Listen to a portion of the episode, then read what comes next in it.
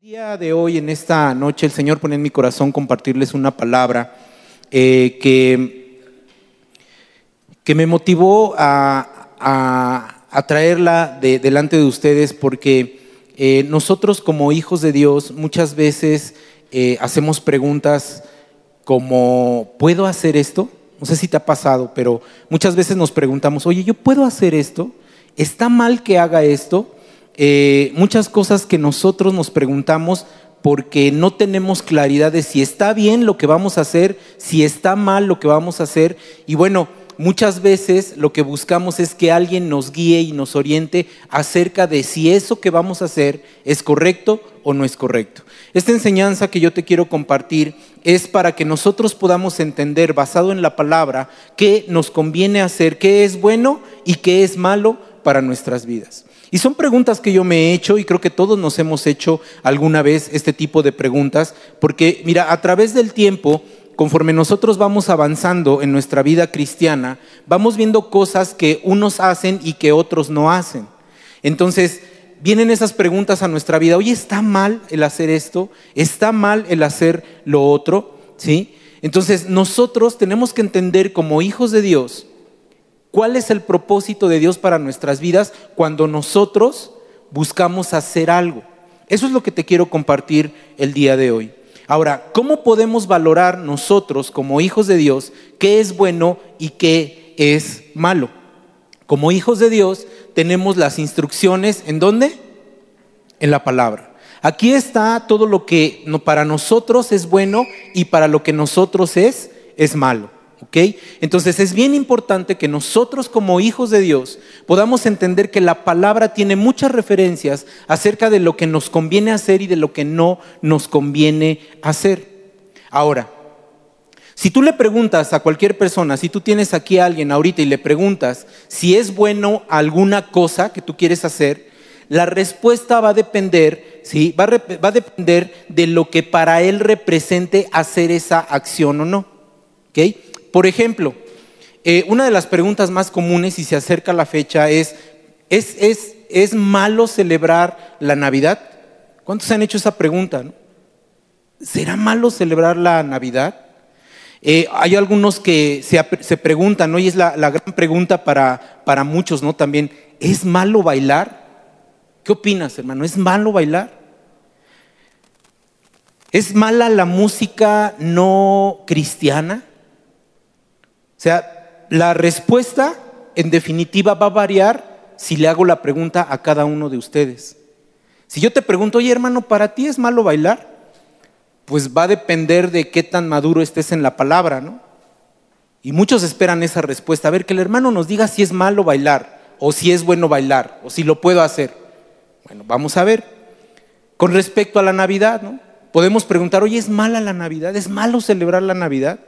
Bueno, va a depender de lo que tú tengas en tu corazón. Y ahorita vamos a ir desglosando esto para que tú entiendas que la respuesta está en la palabra y en la respuesta está en lo que tú puedes hacer y lo que no puedes hacer de acuerdo a la palabra de Dios en nuestras vidas. Mira, bien sencillo. Si yo le pregunto a alguien, oye, ¿es mala para ti la Navidad, celebrar la Navidad? Algunos me van a decir, pues mira hermano, la verdad es que no es mala. Otros me van a decir, no, sí, hermano, es malo, no, no debemos de celebrarlo porque es algo pagano, porque viene del mundo, porque, ¿no? O sea, muchos me van a dar varias respuestas, ¿ok? Algunos me van a decir, hermano, pues no tiene nada de malo porque pues es un tiempo en el cual podemos celebrar en familia, podemos convivir en familia porque hay una cena en, en una noche, la noche que se le llama la noche buena y es un tiempo de comunión con la familia, entonces, y, y juntos celebramos el nacimiento de Jesús, aunque no es la fecha, pero recordamos ese, ese, ese evento, ¿no? Entonces, para unos es bueno y para otros no lo es. ¿Quién tiene la razón? O sea, ¿quién tiene la razón acerca de las cosas que son buenas o de las cosas que son malas? Y eso es, eso es lo que yo quiero que estudiemos el día de hoy. Porque hay muchas cosas que van a pasar a través de nuestra vida que nos van a hacer que nos preguntemos si es correcto o no es correcto hacerlas. ¿Quién tiene la respuesta? ¿Quién tiene la verdadera respuesta para eso? Bueno, la respuesta está aquí. Dios tiene la respuesta. Ahora, un tema muy importante que hemos estado estudiando y hemos estado leyendo acerca, eh, perdón, en, en todo este mes, es acerca de qué? ¿De qué? De la templanza. ¿verdad? La templanza, el dominio propio. Eso es algo importante porque, mira hermano, si tú no has estudiado, no, has, no tienes tu devocional, te has perdido de muchas, mucha enseñanza que ha tenido en, estas, eh, en este mes que ya está por terminar, de cómo nosotros tenemos que actuar cuando entramos en un dominio propio. Cuando nosotros somos templados, cuando tenemos templanza, cuando controlamos lo que nosotros tenemos que hacer. Es muy importante que nosotros entendamos que la templanza nos va a ayudar a determinar qué es bueno y qué es malo cuando tenemos que hacer algo. ¿Por qué es importante la templanza? Simplemente porque de ella depende, o sea, depende de qué, tan tanto dominio propio tengas tú para hacer o no las cosas que no nos convienen. Mira, una definición bien sencilla acerca de lo que es la templanza, templanza perdón, o el dominio propio o continencia, porque también así lo dice de acuerdo al diccionario de Strong, así dice, es la siguiente, es lo que nos permite tener regulados nuestros impulsos negativos y la razón o la forma de controlar nuestros impulsos. El dominio propio, la templanza, se trata del control, se trata de controlarnos. Mira, yo te puedo decir algo definitivamente tú no eres el mismo de hace unos años atrás, o bueno, más bien de cuando conociste a Dios, cuando recibiste a Jesús como tu Señor y tu Salvador. No puedes ser el mismo. Porque la obra del Espíritu Santo empieza a obrar en nosotros. Hemos estado hablando acerca de eso. Y mira, te voy a decir algo referente a la templanza. Tú no eres el mismo de antes. Te controlas Tal vez no como quisieras, pero ya tienes un dominio propio porque sabes que ofendes a Dios cuando haces algunas cosas o cuando no haces algunas cosas. Si ese no es tu caso, entonces es porque no has entregado realmente tu vida a Jesús. Pero si ya se la entregaste, tú tienes un dominio propio en ti. Hay templanza en ti. Solamente que se tiene que desarrollar. Se tiene que desarrollar como todo el fruto del Espíritu que hemos estado estudiando todo este tiempo. Pero ya lo hay en ti. No puede ser el mismo. Entonces, lo que falta es que nosotros podamos entender más la palabra para que cuando tú entiendas más la palabra puedas tomar decisiones correctas en tu vida. Hermano, no esperes tomar decisiones correctas si no conoces la palabra de Dios. Porque entonces sí puedes venir con alguien que crees que es más maduro que tú y le puedes preguntar, ¿es malo esto? ¿Es, puedo, ¿Puedo hacer esto? ¿Por qué lo hacemos? Porque no tenemos conocimiento de la palabra. Pero cuando tú te metes en la palabra, cuando tú te metes más en la presencia de Dios y conoces más lo que Él nos dice en este libro, en donde está escrita su palabra, tu vida va a ser diferente. Vas a tomar decisiones correctas. Vas a basarte en lo que dice la palabra y no en lo que dicen los demás. Cuando tú tienes templanza, entonces puedes tener control sobre las cosas que vas a hacer y sobre las cosas que no vas a hacer. ¿Cuántos saben de aquí que es malo robar? Pues todos, ¿no? Todos sabemos que es malo robar. Pero si por cualquier cosa en el baño de mujeres hay un teléfono celular que está ahí, ¿qué es lo que haces? Ah, bueno, pues, pues es un iPhone. Se le olvidó a un hermano que tenía un iPhone. Y dejó el iPhone, una hermana, perdón, que dejó ahí el iPhone. Entonces, pues lo ves, no hay nadie. ¿Qué es lo que haces? Ah, bueno, pues los que son maduros van a tomar ese teléfono y lo van a llevar al lugar de cosas perdidas. ¿Verdad? Pero los que no son maduros y que los que saben que robar es malo, pero pues apenas estoy como que arrancando en el Evangelio, llevo nada más como cuatro o cinco años, ¿no? Entonces, ¿qué hago? Ay, pues es que es el último teléfono, es el de moda. Pues me lo guardo. ¿Me lo guardo? Pues es que no era de nadie, lo dejaron ahí olvidado, ¿no? Y ya después viene la hermana y nos dice, hermano, no, es que pueden avisar que se me olvidó mi celular, ¿no? Allá afuera. En el baño lo dejé y nada más me di vuelta y cuando vi ya no estaba. ¿Eso es bueno o es malo? Cuando tú tienes templanza, sabes que ese teléfono no es tuyo y que lo tienes que regresar. Y haces bien en tomarlo y llevarlo a un lugar en donde esté protegido, porque si lo dejas ahí va a llegar alguien más vivo que tú y sí se lo va a llevar. ¿Verdad? Cuando hay templanza, tú sabes que robar es malo. Y entonces, ¿lo haces o no lo haces? No lo haces, porque sabes que no es correcto. Entonces, mira, cuando alguien hace cosas en la vida que no son correctas, lo veíamos eh, en, esta semana, en el día de ayer, de hecho, hay un versículo en Proverbios 25, 28, acompáñame rápido ahí a la palabra, Proverbios 25, 28, que dice de la siguiente manera, Proverbios 25, 28, te lo voy a ir leyendo, dice, como ciudad derribada y sin muro es el hombre cuyo espíritu no tiene rienda, ¿ok? Entonces, un hombre con templanza sabe que debe controlar sus emociones, hermano. O sea, sabes que las tienes que controlar. Sabes que tienes que controlar tus eh, tentaciones y por como tienes templanza, las controlas. ¿Ok? Eso es lo que haces. Pero alguien que no tiene esa templanza, que no ha desarrollado completamente ese fruto o parte del fruto del Espíritu Santo, es como esta ciudad. Es como esta ciudad no tiene riendas de su espíritu y entonces hace las cosas sin pensar las consecuencias. Y eso aplica en todo, hermano. En todo, en todo tiempo y en todo momento. Si tú no tienes templanza, puedes reaccionar de una manera incorrecta. Y entonces no mides las consecuencias y las cosas que haces te traen una consecuencia adversa. Debes de aprender a tener esa templanza. Mira, la Biblia también llama a, los hombres que, no tienen templanza, también los les, habla, les nombra perdón, como hombres de doble ánimo y por lo tanto inconstantes en sus caminos. Acompáñame a Santiago, en el libro de, de Santiago, en el capítulo 1, versículo 8, nos da este versículo. Santiago 1.8 dice de la siguiente manera, el hombre de doble ánimo es inconstante en todos sus caminos. Si hay una persona que no tiene templanza en él, es inconstante en todos sus caminos, es de doble ánimo. Un día está bien y otro está mal. Un día piensa que las cosas están bien, pero hay otro día que las cosas están mal. Eso es bien importante, hermano, que nosotros lo podamos entender. Cuando tú ves las cosas y dices, ah, esto está bien hoy, pero mañana, mm, pues es que esto creo que está mal, pero ayer decías que estaba bien, o viceversa.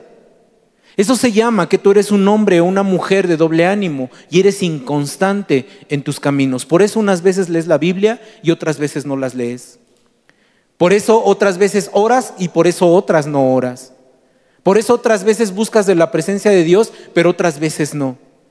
Por eso unas veces te levantas con ánimo de hacer las cosas, pero otros días no lo haces. Eso se llama ser un hombre o una mujer de doble ánimo, inconstante en sus caminos, porque ni empiezas una cosa, ni terminas otra, y ya quieres empezar otra, pero todavía no terminas otra, y ya empezaste. Es inconstancia. Ahora, si ya entendimos que nosotros necesitamos tener templanza, para poder saber qué puedo hacer y qué no puedo hacer? Bueno, ¿qué me es permitido y qué no? ¿Quién te podría decir, quién me podría decir qué es permitido y qué no en la vida de un cristiano? ¿Quién? La Biblia nos da la respuesta. Acompáñame por favor a el libro de Primera de Corintios 23 24. Primera de Corintios 23 24. Hemos escuchado muchas veces esta palabra, hermano.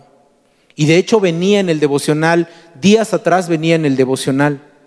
Primera de Corintios 10, 24. ¿Ya lo tienes? Perdón, 10, 10, 23. Vamos a empezar con el 10, 23. ¿Qué dice? Quiero que lo leas conmigo. Dice, todo me es lícito, pero no todo me conviene. Todo me es lícito, pero no todo me edifica. Ninguno busque su propio bien, sino el del otro.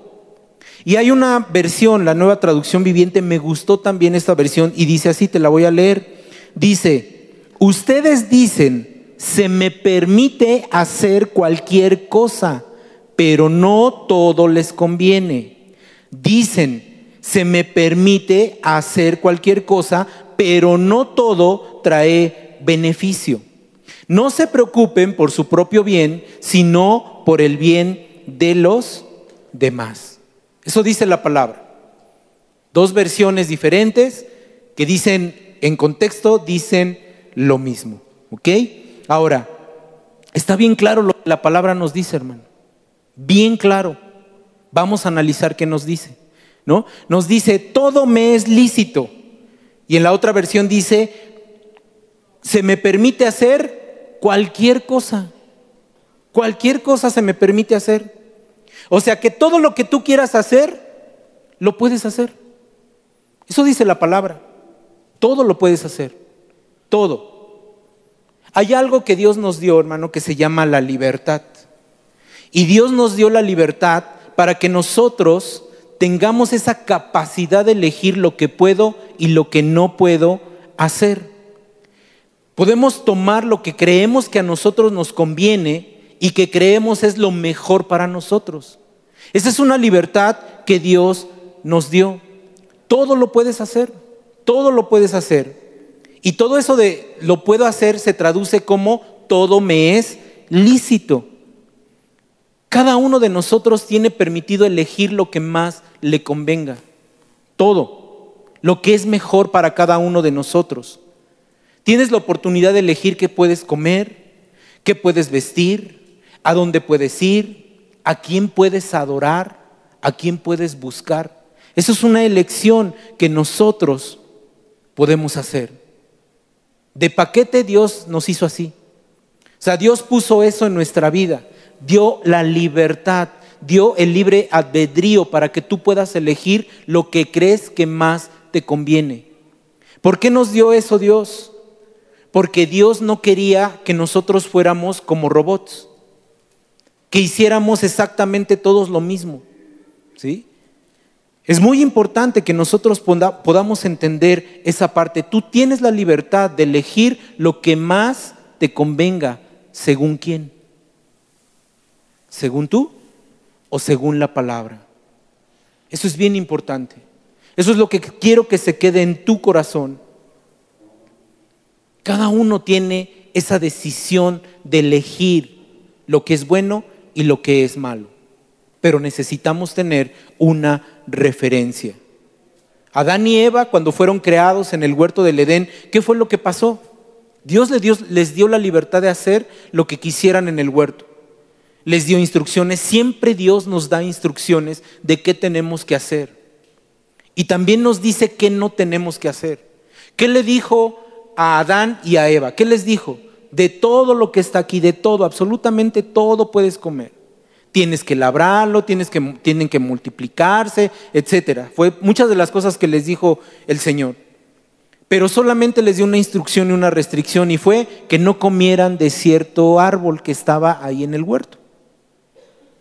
Pero ellos tenían la elección o tenían la libertad de elegir si lo hacían o no lo hacían. ¿Cuál fue la elección de Eva? Conocemos todos la historia. Que fue, hizo lo que no debió haber hecho.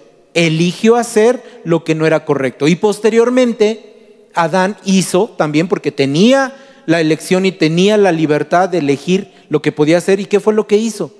Conocemos la historia. No obedecieron, hicieron lo que para ellos creían que era correcto. Pero Dios ya les había dado la instrucción. Cuando tú eliges suplir una necesidad tuya y no te fijas en los demás, entonces es algo incorrecto en la vida de un hijo de Dios.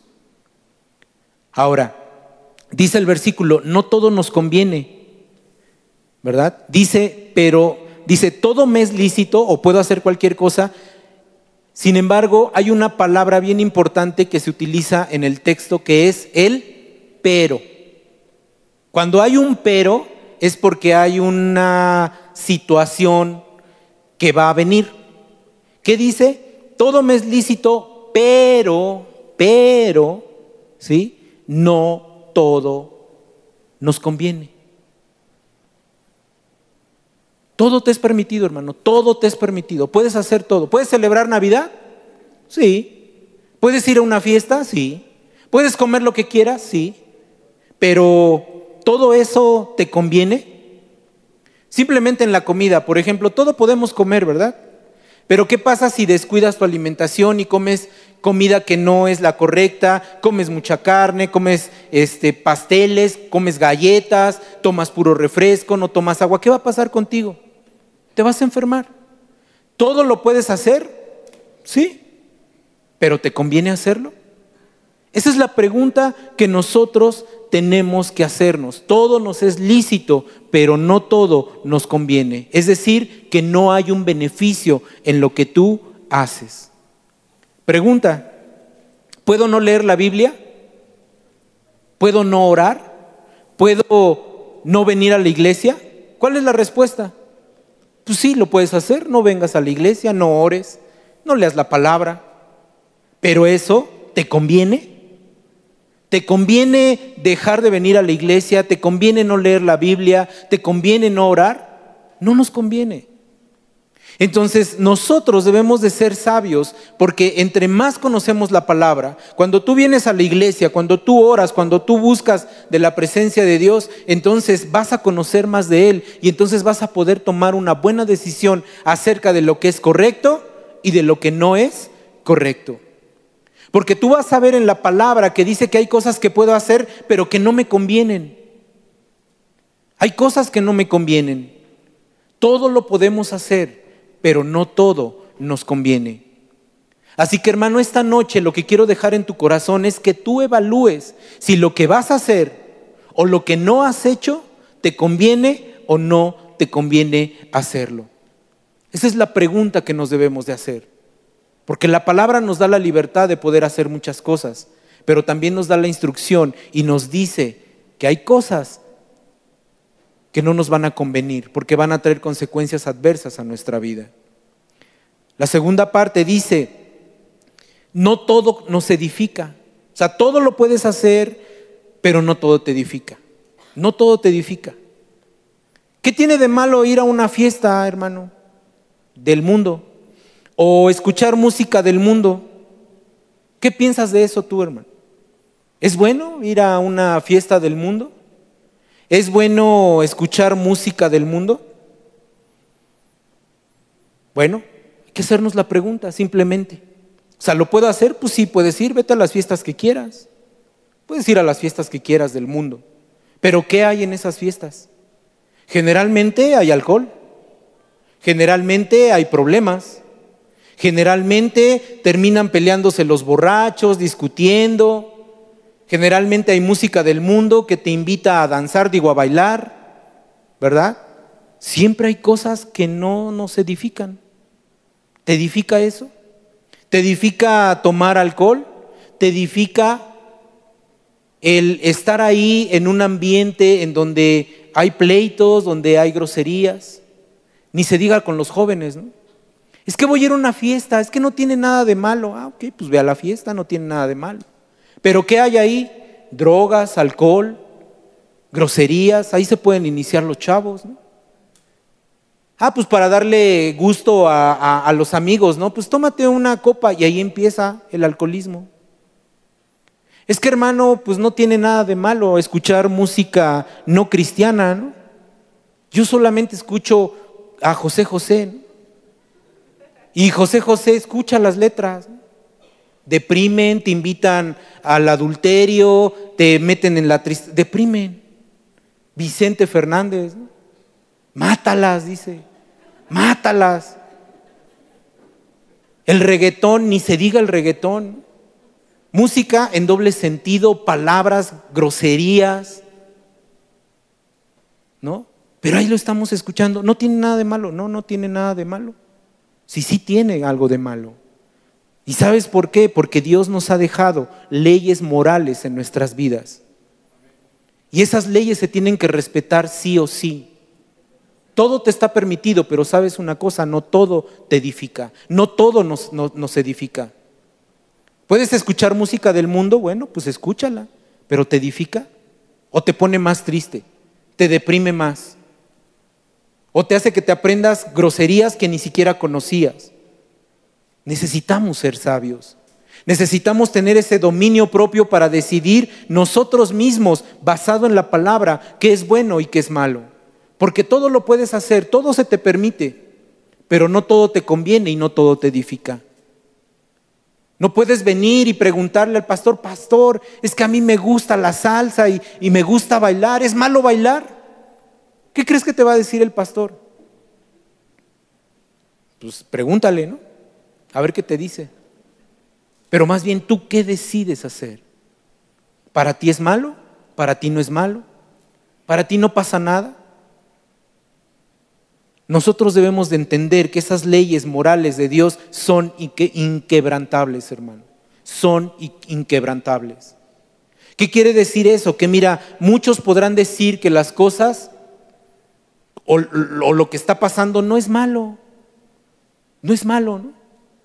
Hermano, eh, mira, es que pues yo tengo el problema de la pornografía, pero no es malo porque no le hago mal a nadie, lo veo en mi casa solito sin que nadie me diga nada.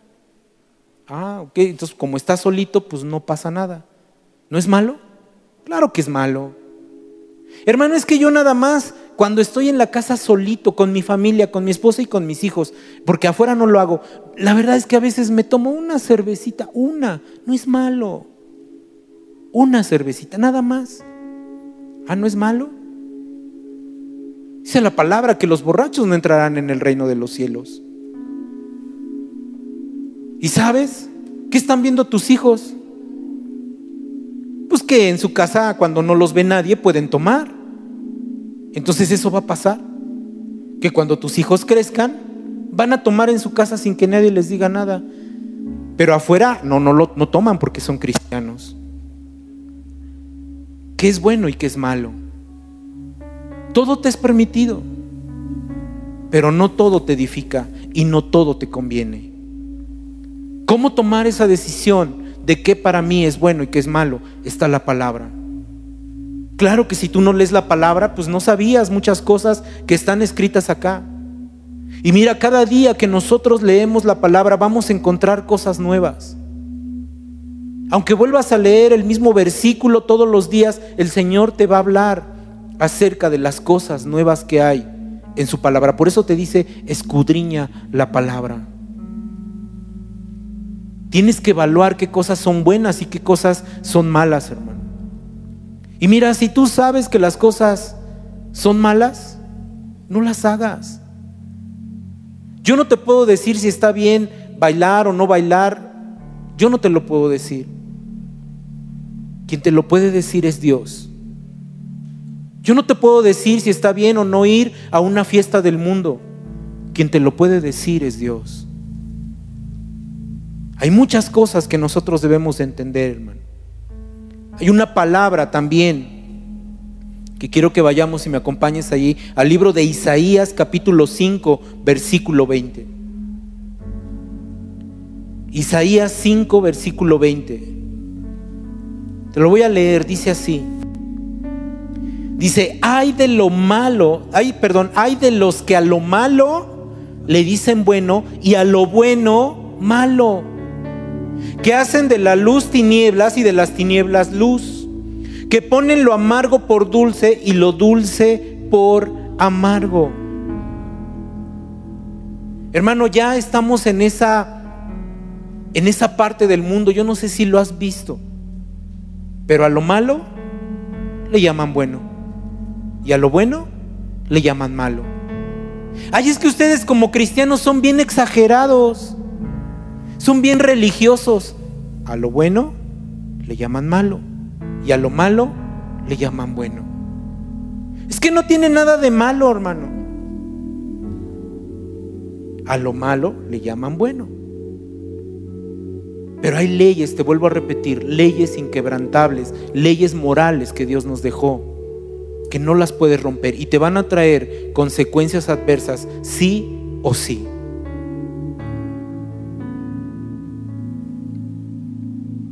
Cuando tú tengas que hacer algo, hermano, y sabes que es malo, pero tú dices que es bueno, ten cuidado, porque tu corazón ya se empezó a endurecer. Y cuando un corazón se endurece, ya no somos sensibles. Se nubla tu entendimiento, se nubla la razón, se oscurece el entendimiento, tu corazón ya se endureció. Ay, es que exagera, ¿no? Los hijos, los hijos, ¿no? Ay, papá, es que ¿qué tiene de malo que me vaya a una fiesta? No voy a hacer nada malo. Ah, bueno, pues echa a tu hijo a la cueva de los lobos a ver qué le pasa. De lobos hambrientos. ¿Qué le va a pasar a tu hijo? Se lo van a comer. Es que mis papás son bien exagerados, son bien religiosos. Pues yo prefiero que mi hijo diga eso a entregarlo al mundo y que el mundo se lo acabe. Necesitamos entender como hijos de Dios que lo malo sigue siendo malo y lo bueno sigue siendo bueno. Pero si en tu corazón está el decir que lo malo es bueno y lo bueno es malo, como dice la palabra, que hacer de la luz tinieblas y de las tinieblas luz, o ponerlo amargo por dulce, o lo dulce por amargo, acércate a Dios, porque tu corazón se está endureciendo.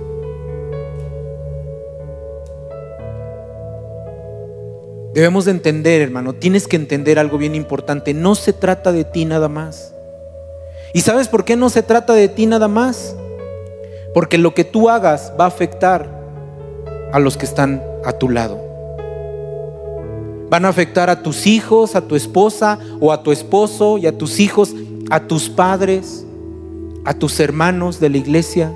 A todos los vas a afectar. ¿Qué dice el versículo 24 de Primera de Corintios 10? 24 dice, ninguno busque su propio bien. Dice, sino el del otro. Es que estoy a punto de hacer algo. Ya entendí que no me, nada, no todo me conviene, no todo me edifica. Pero también tengo que ver y preguntarme, ¿y esto afecta a otros? Porque si afecta a otros, entonces, hermano, no lo tienes que hacer. Del versículo 25 al versículo 30 habla acerca precisamente de esto. Y ahí está la referencia, léelo en tu casa porque ya no nos da tiempo, pero lee en tu casa esa parte. Lo que sí quiero, perdón hasta el 33, pero lo, que sí quiero que leamos es el versículo 31, del 31 al 33. Fíjate lo que dice.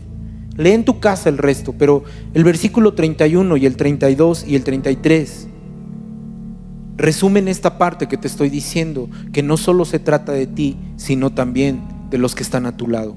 Dice el versículo 31, si pues comes o bebes o haces otra cosa, ¿qué dice? Hacedlo todo para la gloria de Dios. No seas tropiezo ni a judíos, ni a gentiles, ni a la iglesia de Dios.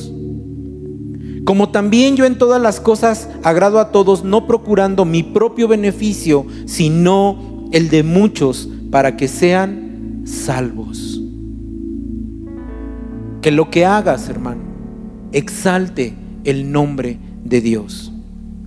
Que lo que tú hagas sea testimonio de que otros quieran ser un hijo de Dios, una hija de Dios.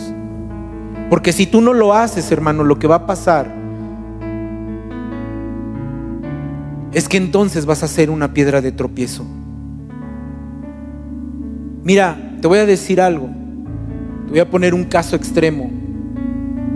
Pero a lo mejor a ti te gusta tomarte una copa de vino en la comida. Y para ti no está mal porque no te controla el alcohol Simplemente lo haces porque te gusta tomártelo, te hace bien a tu digestión, te hace bien para la presión, como dicen por ahí, y ya no pasa nada. Pero ¿qué pasa si yo te veo tomando una copa de vino y tengo problemas con el alcohol? ¿Qué va a pasar? Con toda justificación puedes decir, ay, pues si el hermano lo hace y no pasa nada. entonces estás siendo piedra de tropiezo para alguien. Y eso lo va a demandar Dios cuando entregues cuentas. Así que hermano, termino con esto. Hoy el Señor nos invita a evaluar nuestra vida y entender que no todo lo que hacemos está bien. Que no todo nos conviene o nos edifica. En cada una de las acciones que nosotros hagamos debemos de preguntarnos si es correcto porque nos conviene o no, o si edifica a otros o no. Eso es lo que tienes que preguntarte. No llames a lo bueno malo y a lo malo bueno, porque si lo empiezas a hacer, como te decía, tu corazón se ha empezado a endurecer. Y cuando se empieza a endurecer, deja de ser sensible a la presencia de Dios y a su palabra. Que todas las cosas, hermano, que tú hagas sean no solo para beneficio tuyo, sino piensa en cómo está afectando a los que están a tu lado, a tu esposa, a tu esposo, a tus hijos, a tus padres, a los de tu trabajo. Finalmente tú eres un representante de Jesús en la tierra. Por eso nos llamamos cristianos, porque representamos a Cristo. Por eso somos cristianos. Pero sobre todo, hermano, que todas tus acciones exalten a Dios en todo momento, en todo momento lo que tú hagas debe de exaltar a Dios. No hay nada mejor que exaltar y extender el reino de los cielos. ¿Qué está bien y qué está mal? Pregúntale a Dios. Pregúntate a ti, ¿me edifica o no me conviene? ¿Perjudico a otros? o beneficio a otros? La respuesta la tienes tú, hermano. La respuesta está en la palabra de Dios. Así que hoy vamos a terminar este tiempo diciéndole al Señor que Él nos guíe para tomar las decisiones correctas. ¿Puedes cerrar tus ojos? Nada más para no distraerte, cierra tus ojos. Y dile ahí en tu lugar al Señor, Señor, ¿cuántas cosas he hecho que no son correctas? ¿Cuántas cosas hice antes de conocerte que no eran correctas? Porque afecté a muchos, a los que estaban a mi alrededor, a mí mismo me afecté, Señor. Pero Padre, hoy que tengo una nueva oportunidad de venir delante de ti, te doy gracias, Señor, porque esta palabra me ayuda a entender que aunque puedo hacer todo, puedo hacer cualquier cosa, no todo me conviene y no todo me edifica. Hoy puedo entender, Señor, que lo que tengo que hacer, Señor, cuando tengo que tomar una decisión, no solo tengo que pensar en mí mismo, sino que tengo que pensar en si afecto o no a los demás, a los que amo principalmente. Tengo que pensar, Señor, si lo que hago ensucia tu nombre, te exalta o te glorifica o al contrario hace que otros condenen tu nombre. Padre, hoy te damos gracias en esta noche porque nos das la oportunidad de poder, Señor, cambiar nuestra vida, de cambiar nuestra forma de ver las cosas. Gracias te damos, Señor, por una nueva oportunidad, porque hoy podemos decidir si lo que voy a hacer te exalta o no te exalta, si me beneficia o no me beneficia, si me conviene o no me conviene, pero sobre todo si afecto a otros o no afecto a otros. Ayúdanos a ser sabios, Señor. Gracias te damos por este tiempo. Te bendecimos y te adoramos a ti, Señor, en el nombre poderoso de Cristo Jesús. Amén y amén.